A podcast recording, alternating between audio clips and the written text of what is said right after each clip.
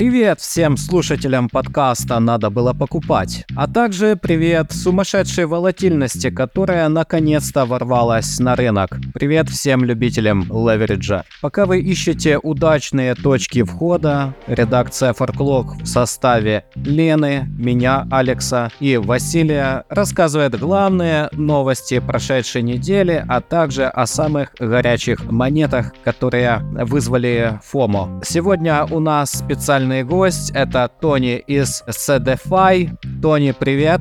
Приветствую, приветствую, рада быть с вами снова. Лена, привет, Василий, привет. Как ваше настроение? Привет, все отлично, рыночек горит, мы следим внимательно. Здравствуйте всем, рынок прекрасен, всех с весной и зеленым, собственно говоря, рынком. Так вот, сегодня в нашем выпуске биткоин по 64, эфир по 3500, риски коррекции не за горами, запасы Сальвадора и микростратегии, реклама в Telegram Затон, угроза честным работодателям работягам со стороны искусственного интеллекта, погоня за похитителями-майнером, а также главные горячие криптовалюты прошедшей недели.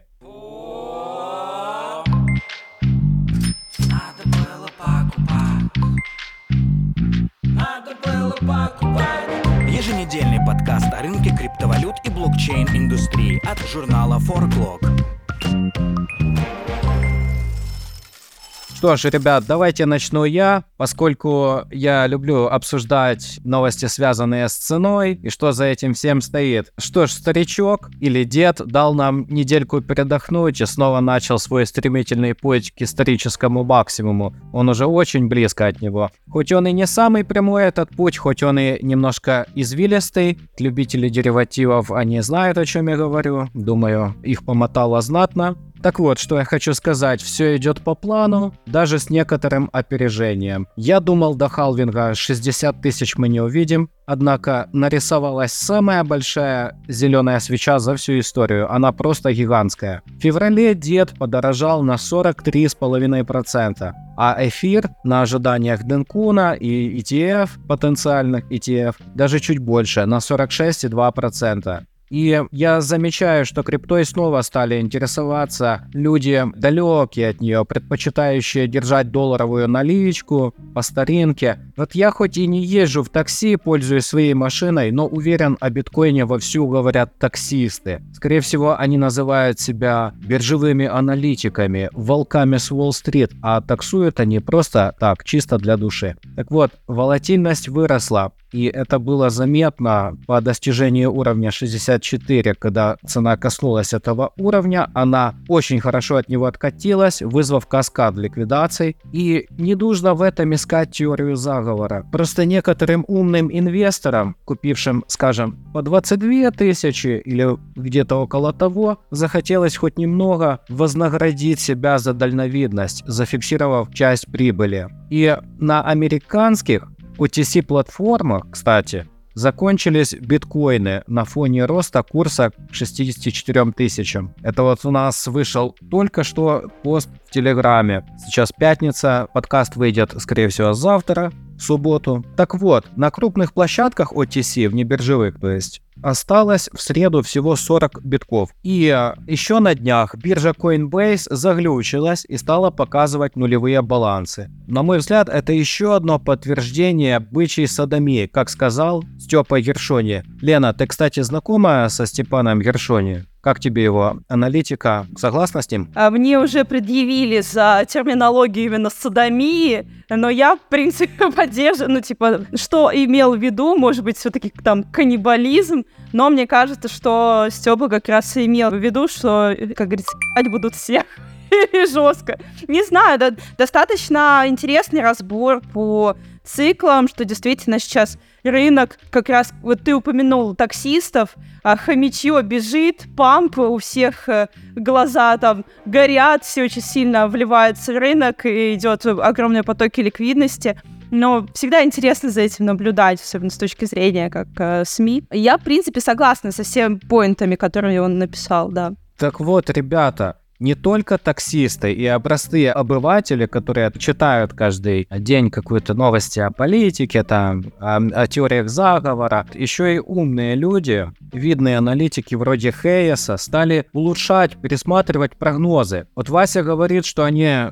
начинают перебываться на лету, но это не так. Смотрите сами, если нарушается какой-то паттерн теханализа. Вот, например, цена внезапно выходит за важные верхние границы фигур причем на больших объемах, то, конечно же, прогноз можно и пересмотреть. Так вот, старичок Питер Бранд, который торгует еще, наверное, с 70-х годов, изменил свой прогноз по курсу первой криптовалюты, э, что она достигнет в пятом году 200 тысяч. Раньше он прогнозировал, что это будет 120 тысяч, то есть более консервативно. Да, эксперт поднял планку, поскольку биткоин преодолел верхнюю границу сопротивления 15-месячного канала. По его мнению, текущий бычий цикл завершится в августе-сентябре 2025 года. И к этому моменту и будет достигнут абсолютный максимум. То есть многие, как я заметил, я писал о прогнозах э, большой лангрид, много собрал, кстати, просмотров, людям интересно. Писал лангрид, и в основном все ожидают, подавляющее большинство прогнозистов ожидают, что бычка продлится чуть более года после халвинга. Что поделать? Так сложилось исторически. Кстати, Вася, как ты считаешь, Бранд э, прав? Биткоин достигнет 200 тысяч в 2025 году в августе или в октябре? Мне кажется, то, что вот этот разброс 150 или 200 тысяч, ну это уже не такой большой относительно роста биткоина. Ну, кто-то зафиксируется на 120, кто-то на 150, кто-то на 200, кто дотерпит. Но, по сути, разницы никакой сейчас биток продолжают накачивать, и он вполне имеет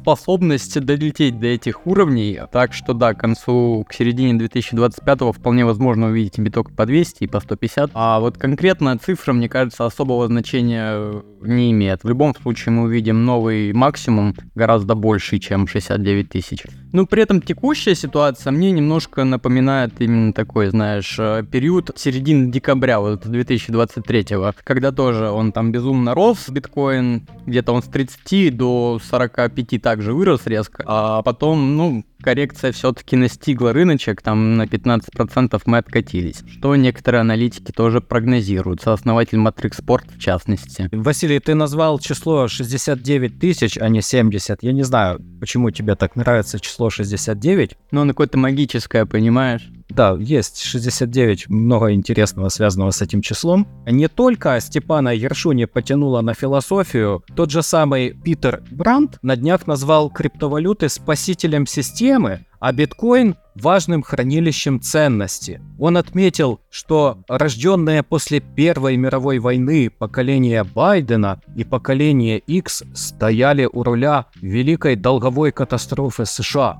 Вероятно, Бранд не против, чтобы криптовалюты, будто частные деньги по Хайеку, конкурировали с фиатом и немного сдерживали правительство, чтобы те не допускали значительных злоупотреблений, вроде вертолетных денег и прочих монетарных стимулов, которые, по мнению австрийской экономической школы, только усугубляют кризисы и делают их продолжительнее. А, кстати, другой уважаемый мною аналитик, возвращаясь к теме таксистов, Вилливу, подчеркнул, что его финансовый консультант, он занимается управлением активами уже 33 года, ну то есть традиционные финансы, изначально был против инвестиций в биткоин, однако после запуска биткоин ETF он передумал, он стал сторонником крипты. Вот именно традиционные инвесторы как раз и переобуваются, а не, а не теханалитики. О чем это говорит, что теханализ работает. Тони, как ты думаешь, теханализ работает или это все шляпа? Теханализ я бы сравнил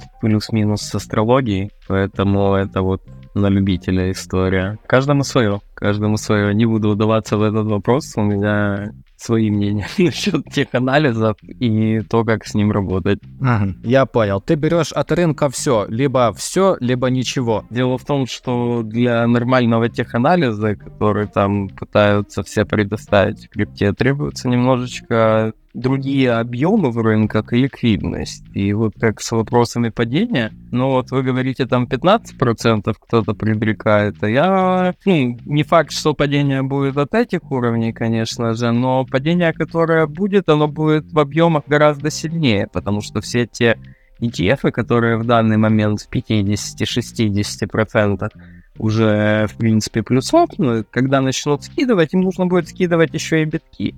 А где у нас в рынках есть такая ликвидность, которая, в принципе, позволила бы удержать цену у битка, то есть не провал. Каскад, который начнется, когда все-таки будут реализовываться профиты с ETF, хоть какие, это будет игра догони другого. Кто быстрее скинет, тот и молодец. Поэтому тут стопы не помогут, ничего не поможет. Ну и технический анализ тоже такая история, как бы в этом плане. Когда, в принципе, отдельный один игрок из больших может повлиять на рынок на 15, 20, 30 процентов, ну окей, это выбор каждого, во что верить. Ну что ж, мне кажется, рынок стал ликвиднее после того, как запустились ETF, по крайней мере, рынок биткоина. И поговорим немного о спросе на ETF, э, потому что это очень знаковая вещь, э, такого раньше не было. Очень многие скептически относились э, к ETF, особенно на фоне коррекции сразу после их запуска. Владимир Миноскоп называл их чуть ли не убийцей биткоина. Но сложилось все гораздо благоприятнее.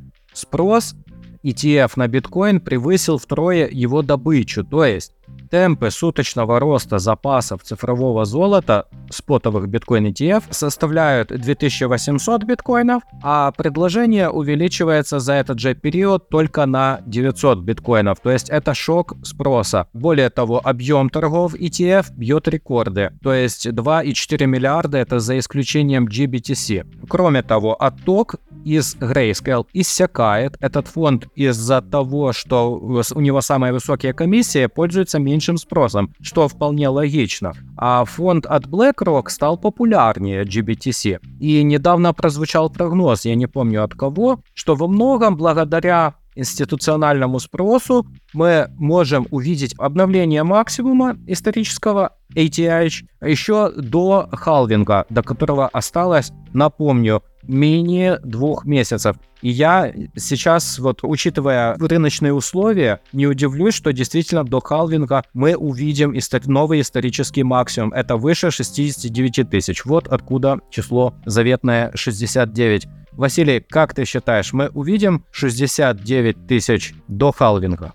Вполне возможно, потому что, опять же, опираясь на предыдущие прогнозы всяких JP Morgan и других э, крупных организаций, все говорили то, что, ну, биток доползет до 63 там к середине марта максимум. В итоге это произошло в конце февраля, причем очень быстро, и как будто бы сейчас он, он так сконсолидировался и ждет нового рывка. У меня вот немножко другое, другие опасения, вот как раз-таки о том, о чем ты говорил. Вот неужели то, что биткоина не хватает э, для фондов, точнее фонды закупают с такой скоростью биткоин, что его в перспективе станет не хватать. Разве это хорошо в долгосрочном таком взгляде на вещи? Ну вот это вот сложно сказать. Интересный вопрос, кстати. Я бы просто хотел добавить, что, опять же, мы видим первичное количество спроса, и никто не говорит, что у институционалов не бывает дома. Это деньги, которые долго сидели на заборе, которые сейчас смываются. И вот после первой значительной коррекции спрос именно на ETF,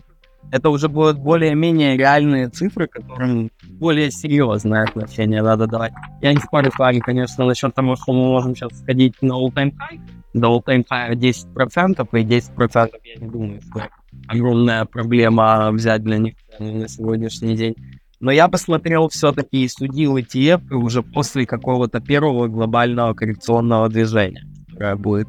Потому что это движение, оно произойдет и на битке, и там. Ну, просто смотри, мне кажется, сама вот эта вот первая крупная коррекция, она произойдет как раз-таки из-за институционалов. Они накопят свои фонды, так сказать, свои активы, и в какой-то момент, когда они уже подрастут, ну, точнее, когда им предстоит фиксировать прибыль, это все бросится как раз-таки, и очень нехорошо, мне кажется, отразится на общем курсе биткоина. Именно об этом я и говорю, в принципе, просто, опять же, уже сейчас на ETF 50 плюс процентов прибыли.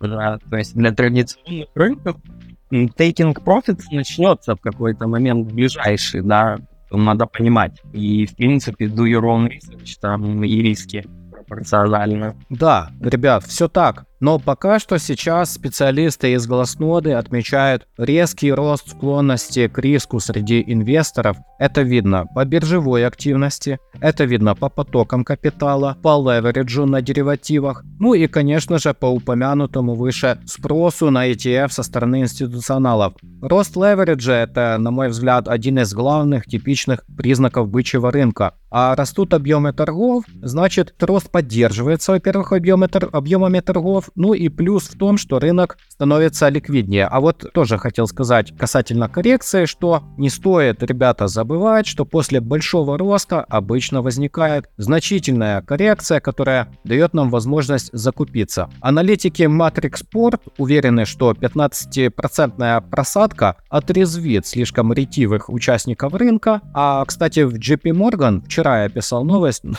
я говорю вчера, но это было в четверг, прогнозируют просадку примерно на 20%, до 42 тысяч. Как они это обосновывают? По их словам, халвинг выбьет из игры многих низкоэффективных майнеров. Соответственно, упадет хешрейт, который исторически тесно коррелирует с ценой. И цена биткоина приблизится к себестоимости добычи биткоина, которая как раз и будет после халвинга в районе 42 тысяч. Ну а сейчас, когда все полны оптимизма, себестоимость добычи чуть выше 20 тысяч. И, кстати, вот Киосаки, да, Киосаки, как бы мы к нему не относились, какие бы он сейчас финансовые трудности не испытывал, говорит правильные вещи. То есть он говорит, что если цена падает, надо делать buy the dip. И как я уже говорил неоднократно, на бычьем рынке покупка на мимолетных просадках это относительно безопасная стратегия. Ну, если, конечно, у вас есть свободные USDT, а не кредитная карта. Но э, покупать золото и драгоценные металлы нужно не прямо на фоне обвала, а когда все немножко устаканится. То есть, по мнению Киосаки, распродажа это хорошо, это любимое его слово. И так и есть. Финансовый рынок похож на обычный базар, где умные люди покупают что подешевле, а продавцы стараются продать подороже, так чтобы интересно было и на хлеб с маслом хватало. Кстати, ребят, расскажите, как вы будете поступать, если будет коррекция, скажем, не знаю, на 15%? Buy the dip, конечно, как же тут иначе приделать? Э, не в шорт же вставать альту закупаем, которая будет на 30% э, уже падать в этот момент. Кстати, стремительный рост э, биткоина, похоже, вообще напугал альткоин-инвесторов, потому что эксперты назвали некоторые риски ухода из институционалов в эфиром, из эфирума, точнее, в биткоин. Там и курс, э, точнее, корреляция ETH с BTK достигла исторической точки перелома, прогнозируют аналитики Cointelegraph, и существуют вообще глобальные риски коррекции, при которой крупные игроки какие выйдут э, из второй по капитализации валюты и уйдут в первую. Тем не менее, вот корреляция эфира с БТК сейчас а, как будто бы на максимуме, потому что он буквально повторяет движение за своим, так сказать, дедушкой, отцом. Да, так и есть. И котировки эфириум к биткоину, да, пары, они достигли зоны перекупленности по RSI. И да, это чревато коррекцией, но ситуация неоднозначная. Объясню почему. Эфир пока дальше от своего исторического максимума, чем биткоин. И кроме того, Денкун и возможный ETF уже на подходе, так что фундаментально и технический потенциал роста есть. И помимо RSI нужно смотреть на другие моменты, то есть на динамику объемов торгов, на дивергенции. Фундаментально много неопределенности к тому же, так что с уверенностью что-то сказать сложно. И вот в Bybit немножко меня удивило, они вот сказали, что доля эфира в портфелях институционалов растет, но у, у CoinShares были вроде как другие данные, что более 90% активов в портфелях фондов это биткоин. То есть, по всей видимости, у Bybit и у CoinShares разные выборки данных. Слушай, нет, Bybit там имели в виду немножко другое. Они имели в виду то, что э, из всех альткоинов э, институциональные инвесторы предпочитают больше эфир. То есть они уходят из мемкоинов, из L2 всяких сетей, они уходят именно в ETH.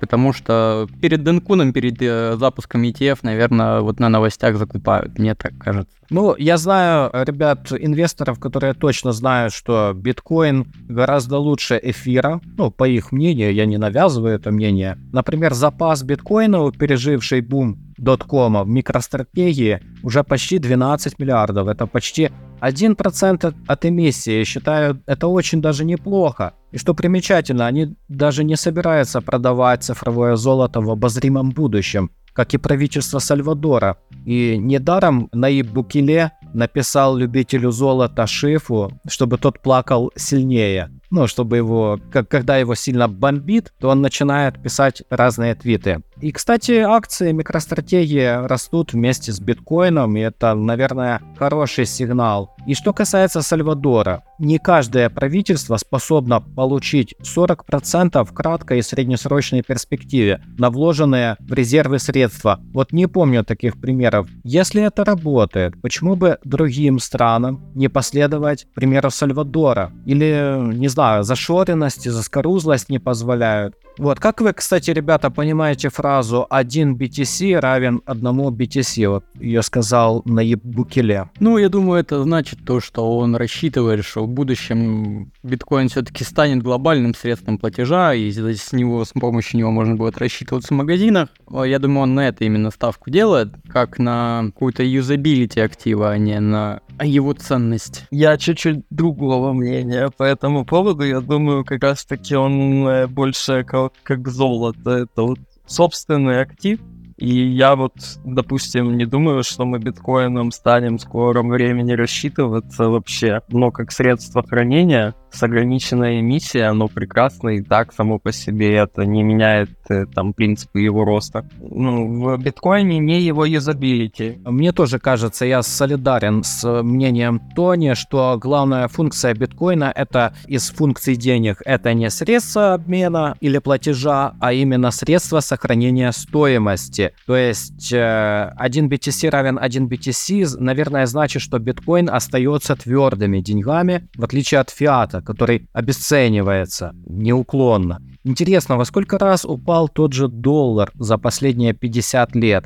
А насколько обесценились другие, более слабые фиатные валюты? Доллар упал в 100 раз как раз таки за последние 52 года с момента крепления от золотого стандарта Федеральным резервом почти в 100 раз падение там получилось к его номинальной цене. Вот такие дела. Угу. С тех пор, как э, все стало плавающим, курсы стали плавающими, да, падение Бреттон-Вудской системы. С тех пор, как э, деньги стали просто обещанием. Угу. То есть то, что можно было купить на 1 доллар в 70, скажем, первом году, да, то сейчас э, это купишь за 100. Я сейчас могу точные данные даже привести параллельно, но 100 раз, насколько я помню. Да, у меня тоже где-то был такой сервис, э, я не помню, сайт какого-то министерства американского, и там выбираешь год, и оно показывает стоимость доллара тому времени, ну, реальную стоимость. Ну, как правило, на официальных сервисах оно не труфляцией считается. В 2013 году, и это мы говорим до того, как больше чем 40% от мировой эмиссии доллара было напечатано, 30%, извиняюсь, было в 27 раз. Это в 2013. Сегодня, и это опять же по инфляции официально, не по труфляции. Труфляция в 4-6 раз выше цифры получаются. Поэтому тут такой момент. Ну, я думаю, 100 это вот как раз та цифра за 50 лет. Да, ребят, а что мы говорим все время о голубых фишках? Что нужно было покупать новичкам рынка, помимо очередных фаворитов? Что можно вспомнить? Наверное, тон, да, на заявление Павла Дурова. Кто хочет прокомментировать? Да он очень странно, кстати, рос, э, тон. Мог бы и посильнее, кстати, вырасти. Насколько у него там на 30% скаканул, когда Дуров объявил, что с 1 марта в определенных странах а, владельцы телеграм-каналов будут получать часть от прибыли, которую Телеграм будет получать за размещение рекламных объявлений, собственно, на их, в их канал.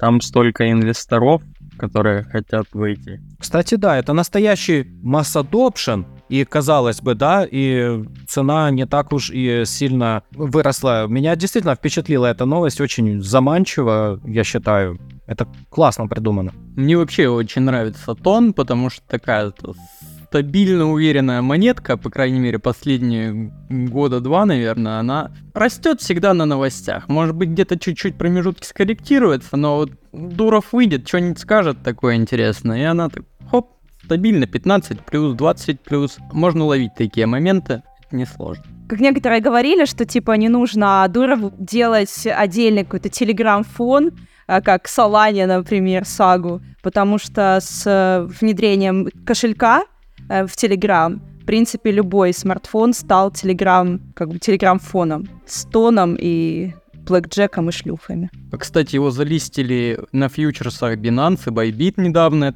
Тон, там еще плюс объем торгов пошел. Вообще, я думаю, замечательно, большие перспективы у монетки и у самого проекта, в принципе. И мне кажется, чтобы эта монета была готова к масс-адопшену, то и технология должна поддерживать э, масштабируемость, должна быть такой, чтобы выдержать многие миллионы юзеров и много транзакций в секунду, чтобы она не падала, вот как Solana, скажем. Хотя на самом деле я поинтересовался Solana с ее параллелизацией. Э, там не все так просто, технология довольно изощренная. И, соответственно, я думаю, что у Тона там тоже все хорошо продумано, чтобы справиться с огромным притоком пользователей. Но еще в ноябре же Тон устанавливал мировой рекорд по скорости транзакций, и они, короче, постоянно там эту экосистему улучшают свою. Я думаю, что справятся. Кстати, на, про новости про ТПС на Тоне он никак не реагировал. Да. А я знаю одну монетку, ребят, которые, которые вообще пофиг ТПС и пофиг на усилия разработчиков. То есть там какая-либо деятельность по допиливанию кода прекращена уже несколько лет назад. Но тем не менее, эта монетка неплохо так росла за последнее время. Два, э, кто угадает, о, о какой монете речь? XVG. Не, Dogecoin. Dogecoin. Да. Э, Нет, там DJB есть у нас еще. Не, ну то само собой. Но я имею в виду из таких э, самых-самых э, у всех на слуху. Насколько, кстати, она выросла за последнюю неделю? 45% за неделю, да, и не так сильно проседала на вот этих вот коррекционных взлетах волатильных. Интересный, интересный вариант. Опять он в топ-10, кстати, заполз. Как капа там 17 миллиардов, по-моему, около того. Да, кстати. Ну, это эффект первопроходца, как бы, может быть, э, дает о себе знать. Но еще один момент, более такой э, актуальный, скажу, что когда все росло, последние то ли месяц, то ли два, я наблюдал за Dogecoin, он практически так и не рос особо, он как-то аморф, в аморфном таком состоянии находился и особо не реагировал, как будто мертвый. Ну а сейчас что-то там осенило, и даже без всяких твитов Илона Маска. На удивление себя, кстати, хорошо чувствует Solana, которая не отреагировала на последнюю вот эту вот просадку 64 до 62 у биткоина и дала плюс 30 за неделю. Так, нормально, активно растет. В суточном выражении она вообще в плюсе. Другие мемкоины тоже нормально показали нормальный рост. Вот э, with Head вообще уже почти достиг э, капы в 1 миллиард. На пятом месте по CoinGecko, там, среди всех других мем-монеток. В принципе, в среднем там все показывали по 50-80% недельного прироста, а у Dog with Head э, почти трехкратный рост за неделю. Ну, э, мы, как мы знаем, э, вот эти все альткоины, они вот как растут очень быстро и стремительно, так же само стремительно они падают. И, вероятно, нас ожидают вещи пострашнее коррекции. Вот накануне SEO NVIDIA заявил, что искусственный интеллект сделает навыки программирования ненужными. Что вы думаете на этот счет? Я считаю, что и здорово, отлично. Что я в свое время пробовала учиться кодингу, и как э, мне обещали, что будет все easy-peasy lemon squeezy, а было difficult, difficult, lemon difficult вообще. И я бы очень была рада, если какие-то просто запросы для а, чат GPT помогло бы мне, э, например, ну, с помощью чат GPT кодить или создавать какие-то там несложные, знаешь, приложухи, типа писать э, там сайты, разные скрипты. Вообще, в сегодня в легкую ты можешь что-то делать с чатом GPT. Можешь игрушки базовые, какие-то аппликации, там, сайты, ну, с простым каким-то фронтом сделать сегодня через GPT, платную версию, четверку, конечно. Но абсолютно вот эти все вещи, которые ты назвала, это уже возможно последний год так вообще. Честно, как бы с личного даже опыта. Я сам пытался и кодить через него, но там и смарт-контракты писать, но, в принципе, какие-то базовые вещи очень хорошо оно выполняет. Там написать тестинги для смарт-контрактов можно через GPT-шки, и многие этим улыбались в плане эффективности. Там того же даже Midjourney для дизайнеров тебе не нужно сегодня искать там в Pinterest куча мудбордов и так далее. Ты через Midjourney что-то сделал, разбил его на частички, додизайнил немножечко, и уже там.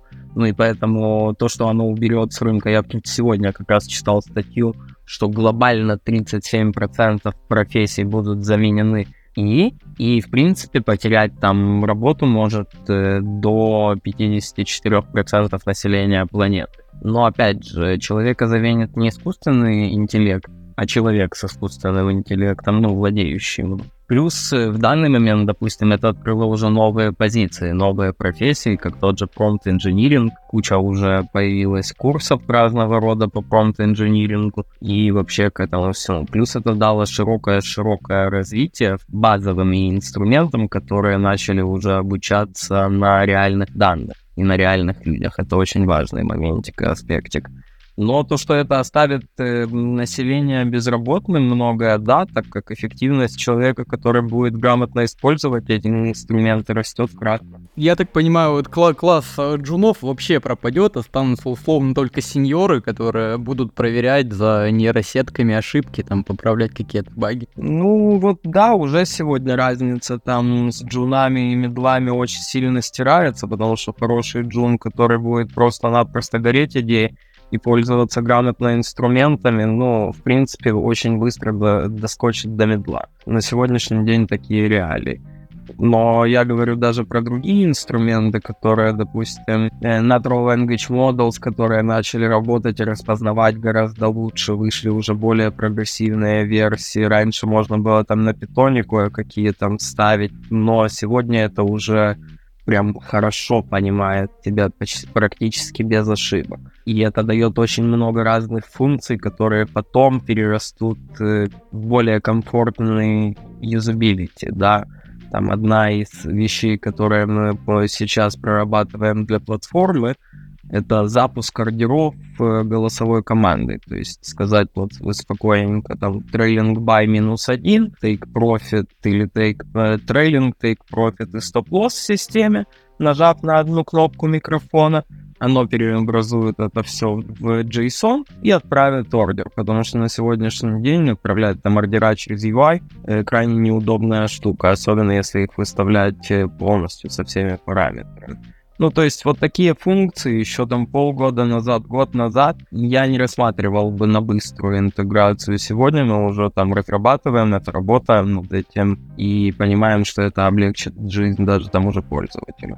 Такой профессиональный вопрос. Как ты думаешь, как скоро ИИ научится писать новости? Потому что, насколько я понимаю, он сейчас этого не умеет делать, э, потому что актуальная база данных у него там, ну, максимум до 2021 года, у какого-нибудь чат GPT но в перспективе. Почему у тебя есть выходы, у тебя есть, во-первых, выход в интернет, он через Bing ищет новости и переписывает. Во-вторых, ты можешь задать ему полностью свои характеристики, как бы ты хотел э, стилизовать статью, и он тебе, в принципе, может э, делать это. Это просто-напросто рендеринг систем, поиск и так далее. Ну вот у нас э, агрегатор новостей, допустим, в аппликации есть, мы сейчас туда вставили просто оценку яички, которая пишет какую-то там оценку этой новости. Допустим, не знаю, ее рейтинг, сильная новость, не сильная новость, такие вещи. Но, в принципе, я любую новость могу на сегодняшний день соскрапить, вот, допустим, с сайта Форклога она только вышла, переобразовать в ней полностью стилистику автоматически, через Midjourney добавить какой-либо имидж, э, какой мне хочется на эту тему с э, заданным этим. Ну, то есть оно вставит э, как референс ту тему, на которую будет статья под картинку. И оно у меня авто- абсолютно автоматически может выйти как новая статья. Не рассказывай главным редакторам, пожалуйста. Ну, не, пока еще человеческий тач, оно не заменяет, оно все равно где-то пишет это. Там очень четко нужно настраивать стилистику или же все-таки пользоваться яишками, которые обучаются на каких-то твоих исторических данных. То есть есть яишки, которые могут полностью скопировать твой стиль общения, ты в них ну, внутри переписываешься, потом они копируют твою стилистику. Но опять же, надо следить, надо проверять, это не волшебная палочка, где ты просто-напросто ему сказал, Бадзе, сделай мне статью, э, и оно тебе все классно сделало. Нет, должны быть правки, должен быть человеческий глаз, но это вот так, как сказали изначально, что будут сеньоры какие-то, будет архитектурная часть всегда в спросе, но механические какие-то простые функции, да, понятно, будут умирать. Вы можете даже посмотреть э, там статистику фронтендеров, насколько сегодня вырос вообще список ищущих работу за последние, допустим, года полтора-два. Вот помните, два года назад, допустим, мы еще были в таком серьезном хайпе, все разработчики были высоко оценены. Сегодня уже цифры совсем другие. Во-первых, в плане зарплат, а во-вторых, просто-напросто по количеству ищущих работ там умножилось десятикратно. Хочу сказать за себя. Я при написании больших материалов, да и новостей тоже, искусственным интеллектом не пользуюсь. Иногда залазил в чат GPT, когда нужно было мне, по-моему, заголовок я не мог придумать. Я туда закинул фрагмент текста и сказал ему, придумай мне заголовок, что такое-то, такое-то произошло по этому тексту, и оно мне придумывало, я потом этот э, заголовок подкручивал, и получалось что-то более-менее адекватная. А так в 99% случаев я даже забываю о его существовании, когда погружаюсь в какой-то новый большой материал. На днях э, жена моя, она в бьюти-индустрию осваивает, и попросила меня пост э, помочь ей написать в Инстаграм. Ну, я попросил, э, сделал промпт э, чату GPT 3.5 версии неплатной, чтобы он написал пост на такую-то тему. Ну, прикольно так составил со всеми смайликами, там, хэштегами. То есть какие-то простые вещи можно в рядовой жизни, в обычной жизни делать. Тоня, кстати, как ты еще в операционной деятельности, твоя компания, твой проект, как еще использует искусственный интеллект, ну, помимо написания там кода, да, ты сказал, глубоких технических вещей, а может быть что-то еще, еще какие-то use cases есть? Нет, на самом деле есть use cases вообще в любой операционной деятельности, то есть, ну, как я и сказал, пользуются все. Я прям э, давлю на то, чтобы если вы чего-то не знаете, пользуйтесь, во-первых, потому что очень хорошо и круто можно делать research в определенных моментах. Второй момент, маркетинговая часть, все, что мы говорим там, даже не написание схематическое какое-то постов, но выдай мне, допустим, как должен выглядеть пост, не знаю, в LinkedIn, э, стиль какой-то определенный и так далее плане дизайна, опять же, вот дизайнеры используют очень сильно такие тулзы, как Midjourney, как мудборды просто-напросто. Вот у тебя есть идея, тебе нужно, в принципе, накидать этих идей. Ты их сгенерировал в себе. Все вопрос промптинга правильного и грамотного. Я вам могу сказать, что половина маркетологов на сегодняшний день на рынке пользуются этим. Мы пользуемся еще в таких вещах. Вот напиши мне сценарий. Прям вот четко под видео, под такое-то, такое это. Мы делаем какой-то развлекательный контент, сказали, накидали сценарий на эту тему, на эту тему. То есть оно упрощает очень много той работы, которую, в принципе, делать скучно, нудно и так далее, просто ускоряет этот процесс. А еще скоро научимся понимать животных, и будут вообще за нас работать киты настоящие. А мне прикольно, вот э, я думаю, а если мы узнаем, что думают реальные быки и медведи, а вдруг все на самом деле не так, как мы привыкли. Типа, быки будут нападением. И рынок пойдет вниз. Да, да. А, я понял, что если на самом деле медведь это бык, а бык это медведь. Вот именно, да. Я жду, когда вот это раскроется наконец-то. Главная загадка человечества. Сколько там нужно ждать? Год? Ну, учитывая темпы скорости вообще развития этой фигни, но стартап, который Air Spices Project, он пишет, что еще 12-36 месяцев, и мы научимся понимать язык животных и вообще научимся с ними осмысленно вести какой-то диалог. Не знаю, что из этого выйдет, но будем посмотреть, как говорится. Обещают даже с дикими животными научить разговаривать. Ну смотри, девочки уже научились разговаривать с козлами, поэтому все нормально. Я думаю, они с рождения. Наша собака во дворе помпанет до коин. Я хочу жить в этом мире. Они начнут мстить. Ну, я думаю, тогда приход... придется становиться вегетарианцами нам всем.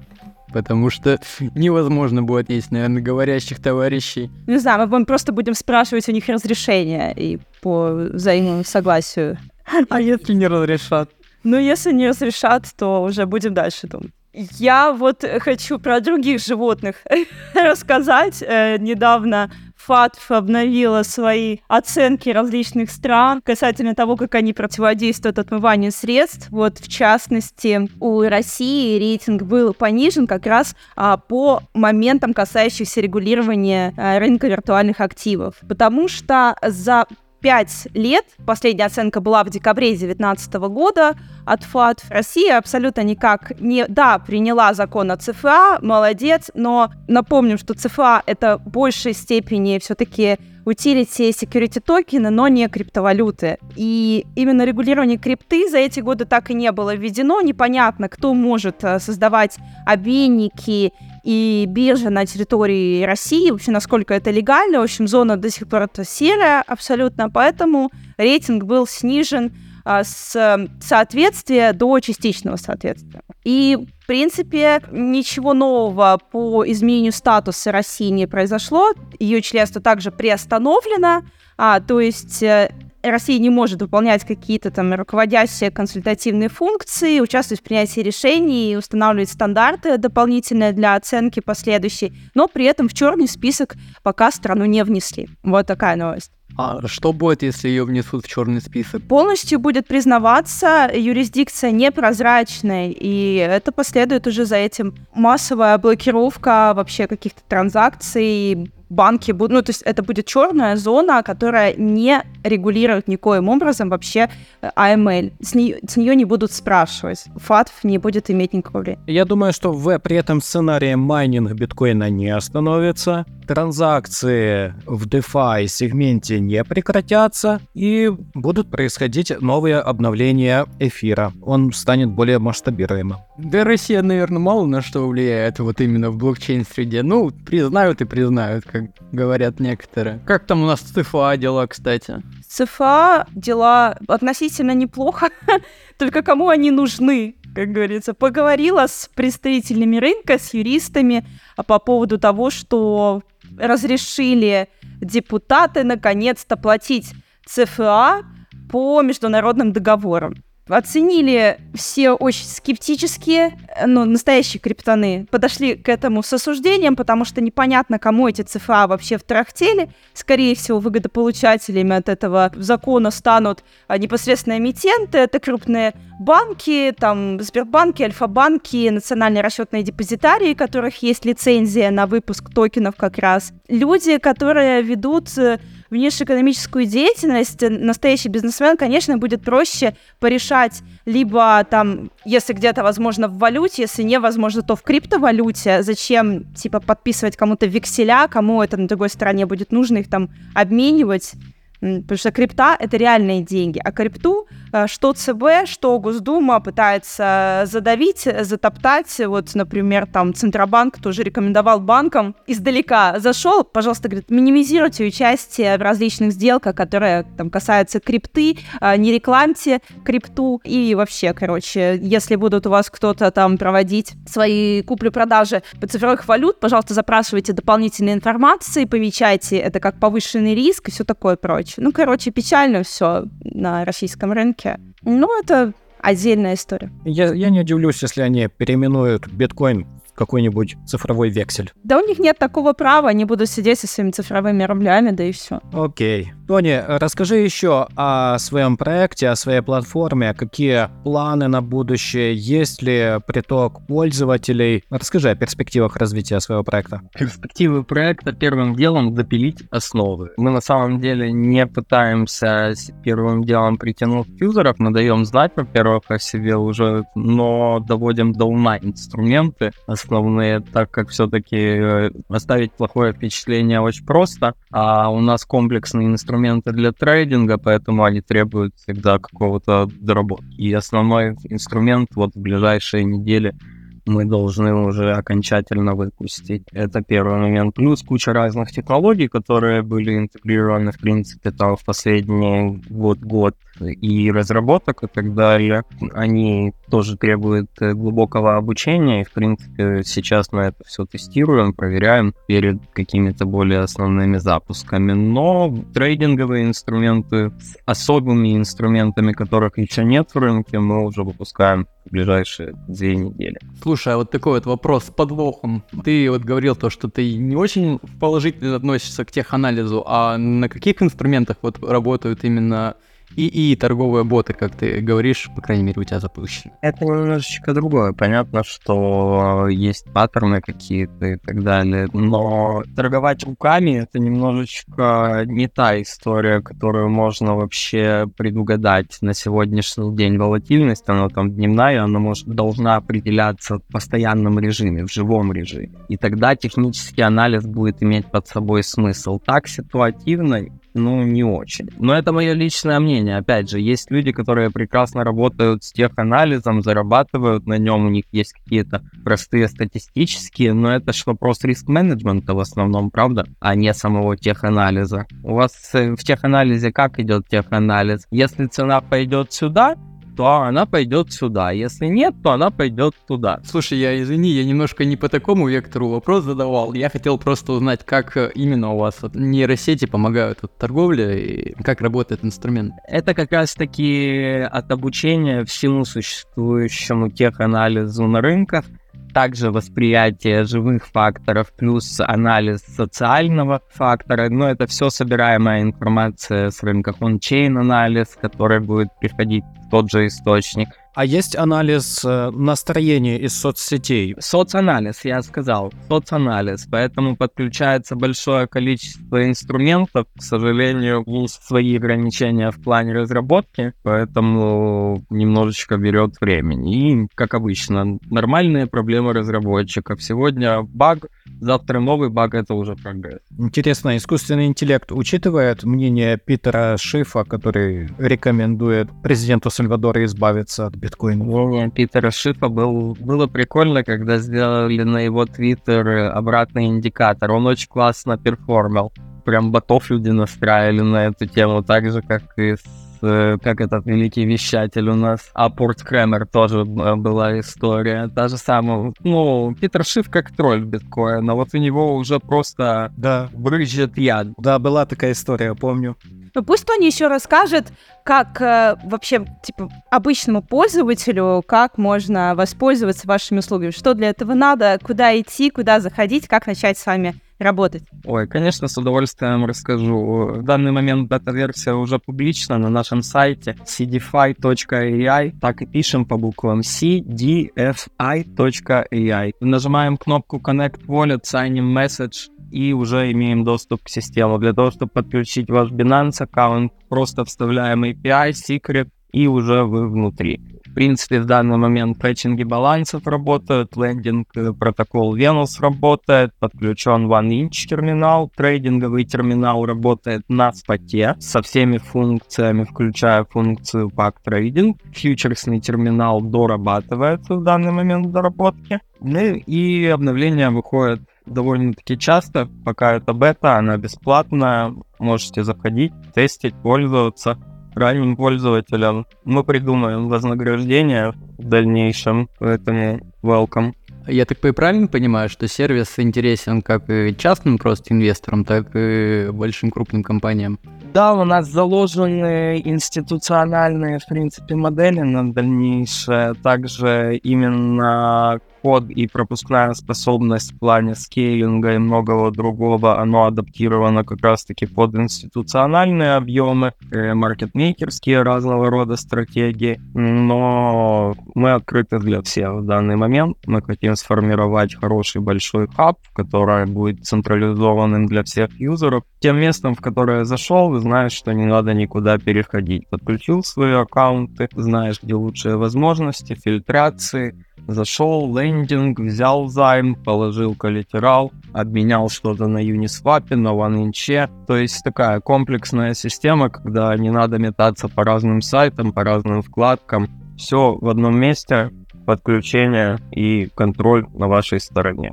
Еще раз напомню, мы не кастодиальны, то есть мы не вмешиваемся ни в смарт-контракты протоколов, ни, ни во что. Мы предоставляем UX, UI, инструменты, для этого всего и как раз-таки хотим предоставить как можно более качественных и полезных упрощающих жизнь инструментов для того же ритейл-трейдера, такие как там базовые ассистенты. Ну, не скажу, что э, что-то сильно комплексное, но с какой-то базовой образовательной информацией. Те же калькуляторы, анализаторы портфелей. То есть, э, ну, это задача на самом деле. Когда ты можешь сказать, яички, сохраняй мне каждую мою сделку в дневник с таким-то таким каким-то описанием, по каким-то параметрам, это может упростить тебе жизнь. Правда? Да, все верно, Тони. Полностью с тобой согласен, потому что я перепробовал огромное множество различных DeFi сервисов. У меня огромное количество закладок, они разбиты по папкам. И сориентироваться во всем этом многообразии мне бывает очень тяжело. Я уже, бывает, и не помню, с какой платформы я когда-то взаимодействовал. А, я понимаю, что есть сервисы такие, как ты, ты там вводишь адрес своего Web3 кошелька, и оно показывает, где у тебя что залочено. Ну, это дашборд.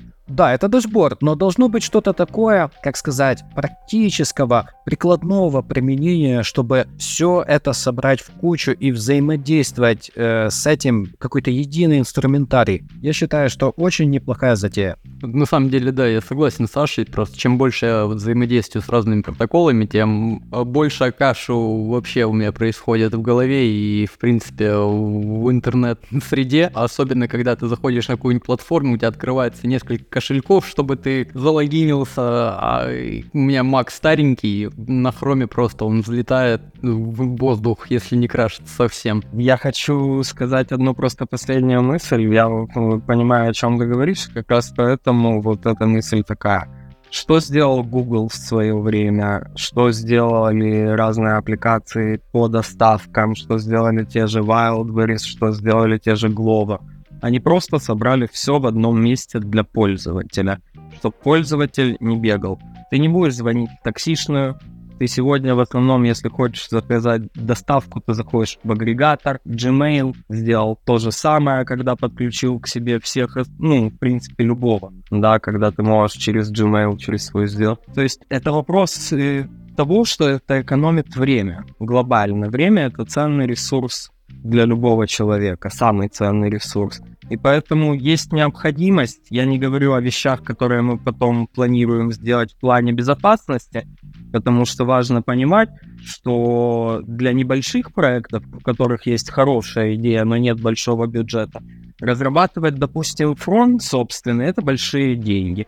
А учитывая то, что мы можем э, просто-напросто добавлять их к себе в систему, предоставляя им этот фронт, то это создаст еще определенный лейер безопасности, где мы сможем аудитировать дальнейшие протоколы. То есть это создаст еще стандарты какие-то определенные для индустрии, даст возможность и институциональным, и фаундерам тоже площадки определенного рода. MetaTrader для фондового рынка тоже хороший пример. Тони, спасибо большое за то, что посетил нас. Всегда рады тебя видеть на нашем подкасте вернее слышать. Мы, наверное, будем прощаться с вами, дорогие слушатели. Я хочу напоследок вам сказать одно напутствие. Цените свое время. Слушайте наш подкаст во время занятий спортом, во время поездки в общественном транспорте, во время поездки на личном транспорте. То есть можете прекрасно совмещать приятное с полезным, делая свою рутинную работу и слушая наш подкаст. Ну что тогда, ребят, мы будем прощаться. До встречи на следующей неделе. Следите за новыми выпусками. Всем спасибо, ребят. Приятных выходных. Э, спасибо за подкаст. Очень классный experience. Пообщаться всегда прям воодушевляет. Поэтому хороших всем выходных. Да, давайте встретимся через неделю и узнаем, надо ли было покупать то, что вы купите. Пока. Пока-пока, ребят.